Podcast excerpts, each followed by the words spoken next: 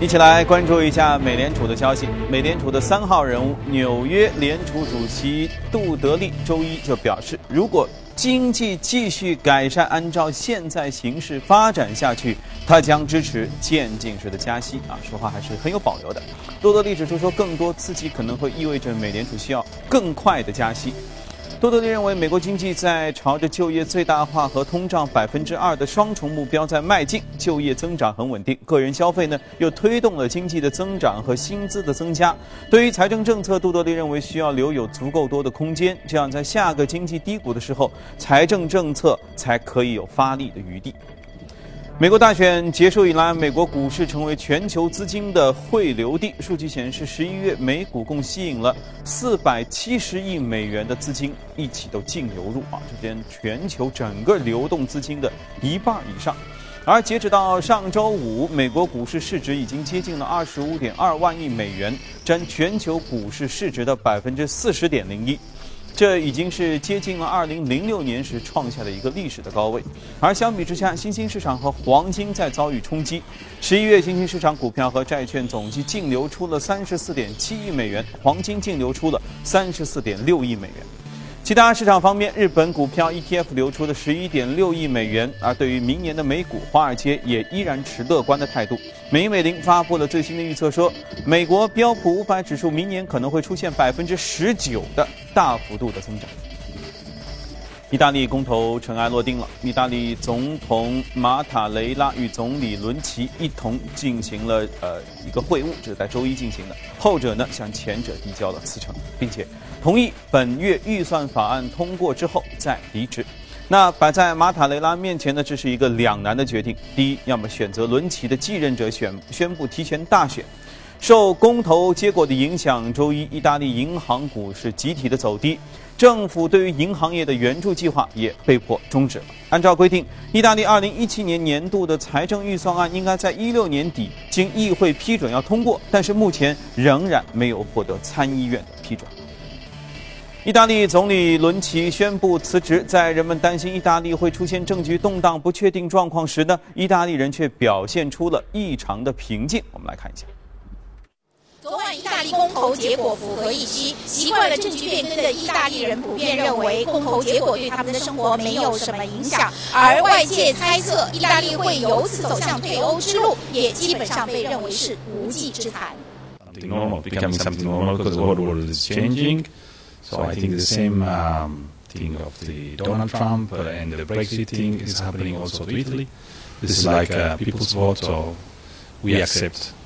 whatever the result is. The referendum was largely on constitutional matters, and therefore it is unlikely to have any direct effect either on the economic system or on the banking system as such. Because those were not among the reform measures which were put to the vote last night. An exit uh, of Italy uh, from the European Union is extremely unlikely. Uh, the result of the referendum should not be interpreted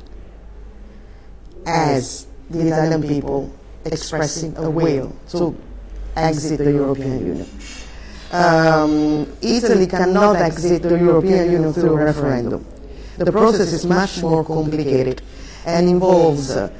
reaching a supermajority between the two chambers of our parliament. I think that uh, no matter what, it is not in any party's interest to exit the European Union. 按照意大利宪法，伦齐辞职之后，将首先由总统选定一名县政府内阁人士接任总理一职。该人选很大程度可能是经济部长帕多安。由他组阁的新政府将会继续推进有关改革，促进劳动力市场更加活跃，促进经济发展，清理银行坏账。不过，如果现执政的民主党丢失多数党地位，有可能会寻求贝鲁斯科尼的力量党的联合执政，可能会触发提前大选。尽管意大利退欧看上去非常遥远，但有国内的分析人士认为，由此产生的不确定性将对欧元汇率带来一定冲击，美元将相应被动升值。在美元走强的情况下，人民币的这个相对贬值的这块的压力，应该会进一步的这个强化。受困于意大利公投的失败，可能不单单是总理伦齐啊表现的比较失望。本周四，欧洲央行进行的利率决议也一样会受到影响。市场预期，意大利公投失败可能会提高欧元区经济对于延长 QE 的一个需求。此前呢，大部分分析师预计欧洲央行这次会议会宣布将 QE 延长六个月，并且预计欧洲央行会维持月度资产购买的规模不变。花旗银行周一发布了一个报告，预计随着全球经济增长的加速，二零一七年大部分的原材料会表现强劲。花旗预计，二零一七年全球增长率将会增加到百分之二点七，而随之而来的是商品市场供应过剩的局面终于会消失啊，恢复平衡。在未来六到十二个月呢，该行看好原油啊、铜啊、锌啊、小麦等等，不看好少数商品，包括煤炭、铁矿石、黄金和大豆。那么，花旗银行认为，欧佩克八年以来首次减产，加速了市场的平衡。相比其他能源类的产品，二零一七年原油的表现会更加的优异。好，浏览完宏观方面，我们要来看一下隔夜美股收盘之后的表现。隔夜美股都有上升，其中道指上涨百分之零点二四，一万九千二百一十六点二四点；纳指上涨百分之一点零一，五千三百零八点八九；标普指数上涨百分之零点五八，二二零四点七幺点。好，接着我们来连线一下驻纽约记者葛万，请他带来收盘之后的介绍。你好，葛万。早上入身，意大利公投被否，总理伦齐宣布辞职。由于此事也基本符合市场的预期。并没有对美股的走势造成多大的影响。标普五百的银行和金融类股涨幅在百分之一左右，而自大选以来的金融类股上涨已经超过百分之十四。纽约地区联储主席 FOMC 投票成员威廉·杜德利表示，如果美国经济继续在当前轨道行进下去，他本人赞成加息渐进式的加息节奏。同时呢，他也表示，自十一月八号的美国总统大选以来的金融环境在一定程度上趋于紧张。新任政府的财政政策将会如何在未来数年内获得实施，目前仍存在很大的不确定性。现在下结论也为时过早。而根据芝加哥商品交易所的美联储观察工具显示，市场对于十二月十四号加息的概率预测依然高于百分之九十。主持人，嗯，好，谢谢各位。就像前面狗儿在说的，加息这件事儿似乎又被提上了议事日程。什么时候呢？今天星期二，下周四的时候就会有一个具体的结果。今天我们先和嘉宾一起来聊聊这事。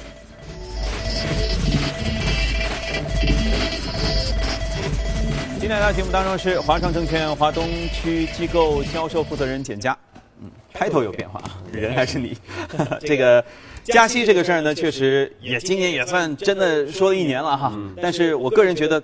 到今天为止，我们坐下来说的时候，从未有这么确定的说这事儿很有可能就会成，是不是？对。其实，呃，我们先说加息啊。那么确实，因为我们那个，我们看到上周五，这个美国劳工部也是发布了这个十一月份的一个非农就业数据啊。那么是，呃，基本上是符合预期的啊。那么是增，呃，这个十一月份的一个非新，呃，那个非农就业是新增了差不多十七点五，呃，八万人啊，是高于预期的十七点五万人。同时，我们看到整个失业率啊，大幅下降到了百分之四点六。那么是创出了零七年八月份以来的这样的一个最低的一个水平，嗯，当然都挺好啊，都都挺好。当然呢，我们看到也有些不好的，比如说像这个薪资的一个增长啊，这个劳动参与率相对来说差一点，小事儿。对对。但是从这整个联邦基金利率期货的一个角度来说，我们看到整个的一个呃，目前对于十二月份加息的一个。概率啊，已经达到百分之一百啊！其实我们说这，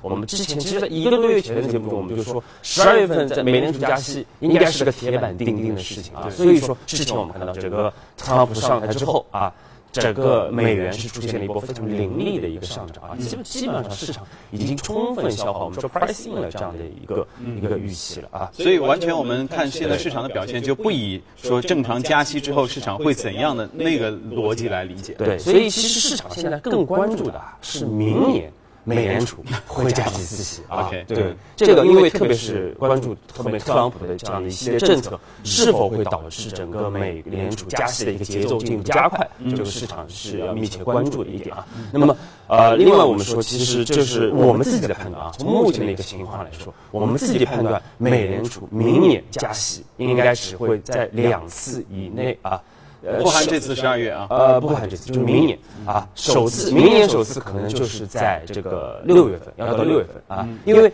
三月份的时候呢，美联储还是会，它是一个很重要的窗口期啊，三月份，但是三月份呢，美联储更多会去关注特朗普在一月底上台之后，它的整个政策对于经济啊，包括对于整个货币政策所产生的一个影响啊，所以可能会选择按兵不动，那么最早也要等到六月份才会来推行啊。那么另外，我们说这个对于人民币也是啊、呃大家比较关注人民币的一个汇率啊。其实之前由于受到这个美元的持续走强，人民币出现了一波贬值啊。但是我们我们一直强调的就是对人民币不用过于的悲观啊。其实我们看到最近人民币随着美元的这样的一个见顶啊，已经开始出现了比较强劲的这样的一个啊一个升值的一个走势啊。那么，而且我们看到，基本上这个贬贬值预期已经暂告一段落了啊。到明年春节之前，人民币应该对美元相对来说还是会走的比较稳健。啊，所以之前如果没抓住这个机会的话，也就索性就等等吧。嗯，对。OK，好，那再来说说，其实是昨天的这个大事儿，就意大利的公投。嗯，呃，我一直在困惑，因为确实今年这个所谓黑天鹅事件也很多。对那么我们对于公投这件事情，就是说，呃实际上之前大伙儿也预测说，估摸着也是通不过。对那么通不过是黑天鹅，还是通过了是黑天鹅呀？呃，对，其实是不太一样啊。就是原来呃，就是和那个，其实和美国大选啊，包括英国脱欧，其实不太一样啊。其实我们在之前节目中也说过，就不太一样的就是，其实大家在之前就普普遍不太看好意大利公投能够顺利的通过啊啊！而且昨中昨天我们看到，确实结果就是以失败告终啊。对，而且当中差距还很大。啊，差距非常大啊，比原来预期的还要大啊。对而且这个总理伦齐这个也提出这个第二天辞职啊，马上就要就要辞职了。那么，但是昨天我们看到整个市场表现就非常的温和啊。那么，意大利呃指数 MIB 指数啊，一开始跌了百分之二。随后基本上到尾盘的时候已经基本上收平了啊。那么像欧元一开始是大跌的啊，好像是大跌，但随后它主它出反反而是止跌回升啊，最终是突破了一点零七的一个关口，是两个多星期以来的一个最高水平了。其实，所以说明其实市场在之前已经充分消化了意大利公投失败的这样的一个影响啊。但是我们今天要说这个，我们觉得这个公投其实非常可惜啊啊！为什么这么说啊？其实就是因为它的一个初衷其实是非常好的啊，因为这样的一个公投，它最主要的就是为了改变意大利的整个政府的一个执政的一个无效率。因为我们知道，由于意大利的它的一个整个一个宪法的一个选举制度啊，就是现任政府很难在两院里面获得一个多数的一个支持，对而整个议会呢又非常的容易。非他他能很简单的去解散政府啊，重新举行大选，所以我们看到特别奇怪的一个现象，就是意大利在过去七十年，就是呃这个二战之后七十年，他又换了六十三届的政府啊，就是这个这个基本上是走马观花式的这个这个换总理特别多。那么这样的话，你说你这个政策就很难有一个持续的一个推进啊。对对。另外，我们说这个它的两院也是非常的奇怪啊，这个权力是平衡的啊，不像美国有参议院、众议院啊，这个权力还不一定对等啊。那么这样就导致他推行一个政策的话啊。必须得通过两院的一个一个一个通过啊，而两院通过期间还要间隔三个月，所以说我们说你一个政府推出一个政策，它是可能要花一年多的时间才有可能最终推行，这个效率基本基本上是属于无效的啊。所以说伦齐他为什么提出这样的一个修宪的公投，其实主要就是啊要改变政府目前这样的无效率。他其实是挺想做事儿。对，但是呢。他做的不好的一点就是，他过度强调的就是，是如果失败的话，那么他就要下台。对，所以最终的命运捆绑您。对，所以最终就演变成像卡梅伦一样啊，这个最终演变成了就是大家是对他个人的这样的一个信任的一个投票啊。但是意大利民众呢又非常反对这种集权的这样的一个呃一个制度啊，因为对对对，我们知道上上一届就是上一次那个通过修宪来这个集权的啊，就是大名鼎鼎的墨索里尼啊，所以说对，所以说这个啊这只是黑天鹅，我们说这个。呃，因意大利脱欧公投这只黑天鹅呢，是这个休闲公投，黑天鹅是落地了啊。但是后面大家还是要关注的就是这个极右翼的五星运动党是否会借机上台啊？因为他们会推行的像这个脱欧啊，甚至是脱离欧元区的这样的一些政策啊，会否最终推行？那么另外还要看到其他的欧洲国家，比如像这个荷兰，像这个希腊啊，包括这个。法国啊是否也会步其后尘啊？所以说，我们说意大利这个公投啊，虽然说这个失败了，但是它的整个的一个火药桶还没有完全的引爆啊，未来的风险还有待持续的一个关注。对，其实大伙儿更担心的就是意大利作为欧洲一个，呃，就是呃欧盟当中一个非常重要的国家。对。他如果要说我要这个投票公投是不是脱欧，那这个对欧盟的影响会非常非常巨大。所以接下来这个恐怕还确实还会再酝酿一段时间。虽然前面我们采访里面，意大利很多的这个受采访的人也会说啊，脱欧是另外一回事儿啊，怎么怎么怎么。但是你看，他们情绪很低落，他们可能表示对这事儿其实也真的很担忧。所以大家一定要啊提高风险的警示哈。呃，这个春节是不是去意大利玩？你们再考虑一下。来，我们来聊 一下隔夜美股的情况，关注一下异动美股榜。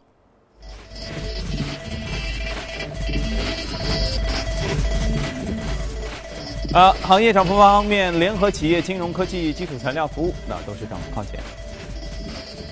然后在个股方面，一家投资经纪公司涨幅巨高，到百分之三百零七点二五。接着是生物、呃区域银行、交流设备和工业设备等等。今天我们来说一家无线网络公司。那个刚才那个涨百分之三百，其实主要是因为缩股导致的啊，就是一一缩成死啊，所以说它的涨幅基本上就是缩股，而不是因为它的股价的一个表现啊。这一般好像缩股的都就是这种幅度都巨大无比。对，其实这这其实对这个这个价值没有任何影响啊。我们今天说这个宽腾达，这个这个公司倒值得一起啊，因为它其实是这个成立时间不长，二零零五年成立的，总部位于加州，其实也是硅谷的一家公司啊。那么它主要提供的就是设计。呃，生产和销售这个无线网络的一个解决方案啊，特别是这个像这个个人到企业的一个 WiFi 的这样的一个解决方案啊。那么，其实和我们之前说到的一些科技新贵，比如像这个呃嗯 Twilio 啊，包括 Acacia，其实是一样的啊。那么，其实今年美股我们说是一个呃 IPO 的，特别是科技股 IPO 的寒冬。但在这样的一个情况之下，我们看到又有一家新的一个科技股的一个新贵是成功的登陆了美股啊。它其实也是十月份刚刚登陆美股的这样的一个新的一个 IPO 的公司啊。那么昨天它出现百分之十五的一个上涨，主要是因为这个券商尼肯啊也是上调了它的整个的一个评级到强烈的买入啊，就是因为公司它获得了一系列的一个大客户的一个订单，可以帮助它的一个呃营收有一个非常稳健的这样的一个增长啊。那么，其实我们看到这个过去啊，其实十年里面已经非常少的有这个这个芯片公司 IPO 了，而且过去两年，其实芯片公司整个行业都在不断的进行这样的一个兼并的重组。像这个呃宽腾达，它的一个直接的竞争对手就是刚刚被三百七十亿美元收购的这个博通公司啊，它的主要竞争对手。那么宽腾达的这样的一个上市，我们说对他个人的业呃自身的业务来说，也是有个非常好的一个提振啊。嗯，OK。好，强烈买入，那这个其实表达的意向确实是很强大的哈，所以难怪有挺好的涨幅。好，来我们休息一下广告之后回来继续跟您聊。好的，接着我们来看一组最新的全球公司的资讯。据路透社的报道，宝马明年会在德国的慕尼黑进行一个无人驾驶汽车的测试，以希望赶上像 Uber 等等公司在打车领域的发展的步伐。宝马的高管上周五表示，该公司会有四十辆具有无人驾驶功能的汽车在慕尼黑的中心城区要进行测试。随后呢，这个测试会扩展到其他的城市当中。英特尔和亚马逊日前联合宣布，双方将会在一系列的智能家庭的设备上来进行合作，并且呢会计划开发一个英特尔的芯片，搭载亚马逊的虚拟助理的智能语音架构。首款基于这个架构的产品在二零一七年第一季度就会面世。英特尔表示将会努力助力于开发在智能家庭项目当中能高度响应的、接近自主对话式的人工智能。希望未来五年的重构家庭网络，并且以支持迅速增加的连接设备，以及开发在这个网络之上的系统级的芯片平台和参考架构。再想想刚才我们说的那个热股，你看，难怪人家会涨那么多哈。据英国金融时报最新的报道，英国知名的奢侈品牌 Burberry，这个大家都很熟悉的，日前拒绝了美国同行 Coach 的收购的提案。如果两者合并的话，新公司会成为奢侈品制造业的一个巨无霸，市值会超过两百亿元啊，两百亿美元啊。不过他们没成功。近年来，Burberry 的业绩在持续的下滑。十一月公布的上半年的财报业绩显示如果考虑汇率影响因素的话，他们期间收入同比下跌了百分之四，利润同比又跌了百分之四点五。公司在欧洲、香港等市场的销售情况都不尽如人意。据彭博社的消息，知情人士透露，中国长江三峡集团和国投电力在竞购加拿大可再生能源厂商 Northland Power 公司的之列。Northland 是拥有在加拿大、美国和德国发电设施或投资。那么，他们的发电设备利用清洁的天然气和太阳能、风能、生物燃料等等可再生能源来进行发电。据外国媒体报道，一个由权威硬件工程师组成的第三方机构在一份针对三星 Note 7爆炸原因调查报告当中说，调查结果表示，三星 Note 7爆炸的隐患在于电池，但最终根源呢还是三星的设计有缺陷。报告指出，三星 Note 7的外形设计很激进，这导致电池仓预留的空间严重不足。狭小的空间内的电池的正负极很容易挤压在一起，从而引发电池的起火。说心里话，这篇相关报道很久以前我就看到过。好了，看了全球公司动态，回来和嘉宾聊一聊值得关注的美股，看一下美股放大镜。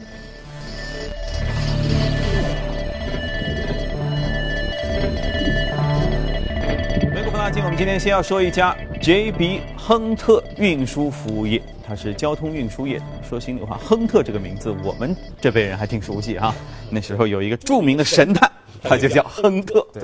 对，JB 亨加那个也是美国最大的这样一个卡车的运输的一个服务提供商啊。那么成立时间一九六九年啊，也是一个比较长时间的一个公司啊。那么它主要的就是啊，有这个一万两千辆的这样卡车和拖车的这样一个车队，多少辆？一万两千辆啊！这个这个美国的很多大的这种卡车，就那种肌肉型的擎天擎天大卡车，对，一万两千对，来提供这个一站式的这样的一个物流的啊，包括。物流外包啊，包括冷链运输这样的一系列的一个服务啊，它的其它的这个客户非常多啊，基本上涵盖各个行业啊，因为啊，包括像这个，特别是一些世界五百强，都选择了这个啊 JB Hunt 来作为它的整个端到端的整个的一个运输服务的提供商啊。那我们看到它它的一个运营效率非常强，所以说过去。七年里面，它的股价上涨百分之四百啊，目前市值也是一百零八亿美元啊，所以这是个大体量的公司。而且我们看到，从特朗普上台之后，其实它的股价又上涨了百分之十六啊，基本上是创，也是不断创出了一个历史的新高啊。那么主要一方面就是因为大家认为这个特朗普的一个减税的一个政策对公司是有利的啊，因为公司目前过去五年它的一个最高的税率差不多百分之十三十八啊，呃，而特朗普。他提出的一个减税方案是要把企业税降到百分之十五啊，所以是非常大幅度的一个减税的一个力度啊，对于公司的盈利是比较有利的。那么，另外，特朗普推行了一系列的这个国内的一个基建的一个啊一个投资，哎，对这个公司也比较有利啊。其实我们看到，无论是美国还是在中国啊。交运啊，交通运输这个行业都是一个对国民经济非常重要的这个支柱性的一个行业啊。我们看到它所蕴含的这个呃，像这个光就是物流啊，对中国在中国的一个 GDP 的占比就有百分之十六点六啊，非常大体量的一个占比。那么其实交运都是一些大体量的一些行业啊，包括像航运啊、这个铁路啊、公路啊、啊机场啊这样的一些非常大体量的一个行业。那么我们今天重点要说的就是明年二零一七年。我们比较看好的交运的资板块啊，包括像航运、像铁路啊，包括像机场这三个板块啊。那么先说航运，航运其实大家已经忽略了非常多年了啊，因为上一轮的高点是二零零七年啊，当时的这个金融的一个非常繁荣的时候，航运到了一个最高点。那么随后是经历了近十年的一个大熊市啊，但是到二零一五年年底开始，我们看到航运整个全球的航运业。出现了非常强的一个兼并收购的一个浪潮，啊，包括我们而像比较熟悉的像中远和中海的一个合并啊，包括韩进的一个破产，那么这就使得我们统计下来啊，过去十六家的这样一个全球的主要的一个集运巨头已经缩减成十家啊，那么集中度进一步的一个提升，就相当于缩股了，